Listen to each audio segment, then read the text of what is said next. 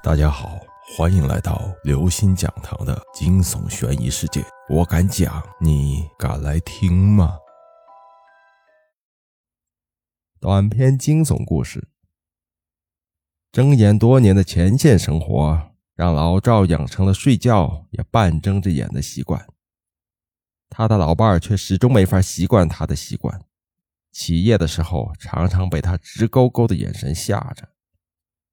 老赵自己也很内疚，但是就改不掉这个习惯。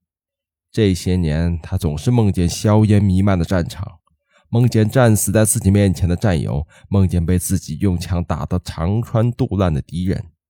他一刻也没有离开岗哨，即使在梦里。一天晚上，老伴上完厕所回来，又看到老赵直勾勾的眼神。这么多年了。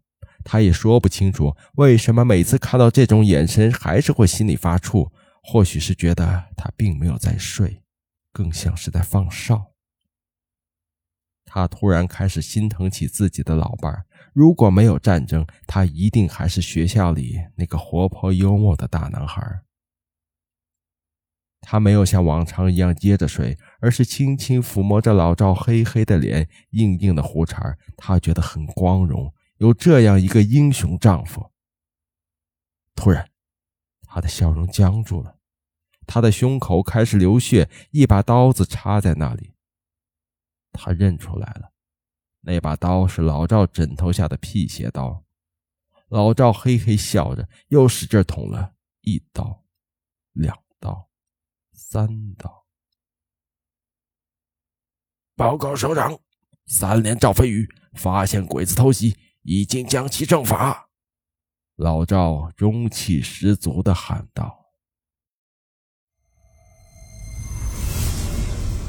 各位听众朋友，本期节目到此结束。如果您喜欢，请关注、订阅、点赞、转发四连击，谢谢您的支持。我们下期再见。”